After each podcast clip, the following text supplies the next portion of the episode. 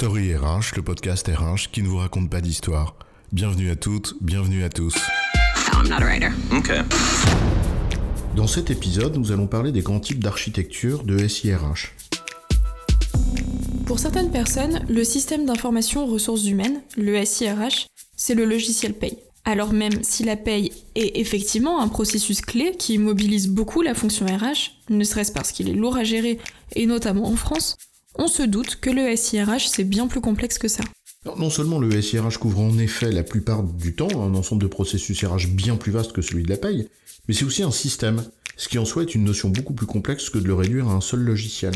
Et comme tout système, ce dernier a des propriétés qui lui sont propres, et notamment une architecture qui le caractérise. Si toutes les architectures peuvent théoriquement exister, certaines sont plus fréquentes que d'autres. Alors, les grands types d'architecture de SIRH, c'est quoi l'histoire? Revenons un instant sur la notion d'architecture, même si c'est un autre sujet. On peut la résumer comme la manière d'organiser les applications RH qui composent le SIRH, leurs relations entre elles et avec d'autres systèmes d'information, internes ou externes. Or, cette architecture peut avoir plusieurs propriétés, dont celle notamment d'être plus ou moins intégrée. Et cela nous renvoie au premier grand type d'architecture de SIRH, l'architecture intégrée. Intégrée signifie ici que l'ensemble des processus RH couverts par le SIRH le sont par un seul et même logiciel. Un SIRH tout en un, en quelque sorte. Et dans ce type d'architecture, en substance, on a le choix entre d'une part un ERP qui couvre non seulement tous les processus RH mais aussi tous ceux de l'entreprise, ou d'autre part un généraliste RH qui couvre tous les processus ressources humaines mais seulement cela.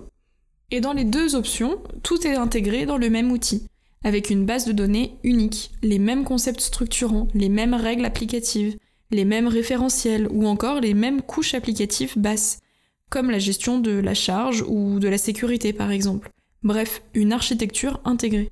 Alors, à l'opposé, on peut avoir une architecture composite, ou pour schématiser à l'extrême, on a un logiciel pour chaque processus RH. Alors, on a fait dans ce cas euh, le choix de prendre des logiciels spécialisés dans leur domaine, on appelle ça des best of breed, pour composer un SIRH d'une multitude d'applications informatiques spécifiques, formant donc un tout qui est composite. Dans ce cas, se pose naturellement la question de l'application maître, du partage et des échanges de données entre elles, donc des interfaces entre composants du SIRH mais aussi des référentiels communs utilisés, etc. Bref, un château de cartes correspondant naturellement mieux à chaque besoin, mais par nature plus complexe, notamment à maintenir dans le temps. Et dans ce type d'architecture composite, on voit souvent deux dérivés possibles. Soit le barycentre du système est un infocentre de données RH, en gros une base de données, et alors chacun des applicatifs s'y réfère, soit c'est le logiciel de GAP, pour gestion administrative du personnel et de la paye, qui constitue ce barycentre et fait donc en quelque sorte la loi. Entre ces deux extrêmes, d'un côté une architecture intégrée avec tout dans le même logiciel, et de l'autre une architecture composite avec un ensemble d'applications RH, on peut imaginer différents stades plus ou moins intégrés. On peut alors parler d'architecture hybride. C'est vrai qu'il n'est pas rare, en effet, de voir une architecture dans laquelle on a intégré tout ce qui relève du socle administratif de la RH, avec la gestion administrative, la paye et la gestion des temps, et où l'on a à côté plus ou moins intégré le reste, avec souvent une application de talent management comme référence, et des processus connexes traités séparément, parfois même avec Excel. En gros, un outil commun intégré pour les processus d'ordre administratif où il y a un fort enjeu de productivité, et un ou plusieurs autres outils à côté pour assurer les processus de développement des RH, où il y a plus d'enjeux de souplesse et de surmesure, ne serait-ce que parce que l'on touche aux essentiels de la culture d'entreprise. Et dans ce type d'architecture hybride, là encore, se pose la question du partage des données, des référentiels, etc., et donc de qui est le maître dans le système. On a enfin un quatrième grand type d'architecture assez fréquent dans un contexte international. Alors à l'international, en effet, le problème majeur c'est la paye, dont on sait la complexité d'une part, mais aussi le fait qu'elle est intimement liée à des caractéristiques locales.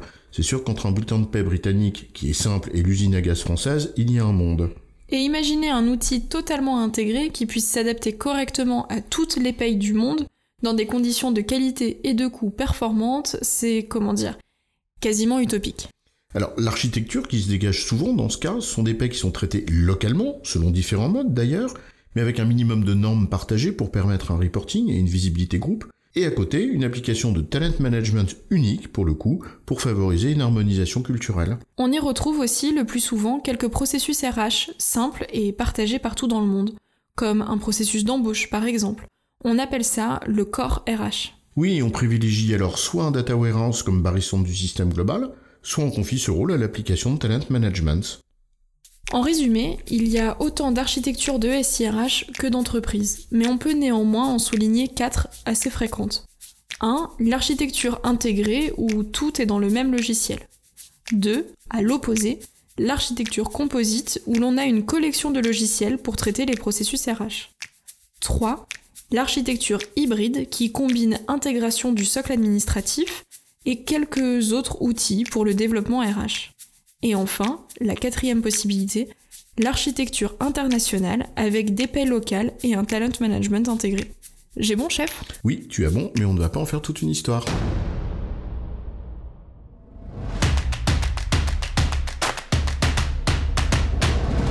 Story RH, le podcast RH qui ne vous raconte pas d'histoire.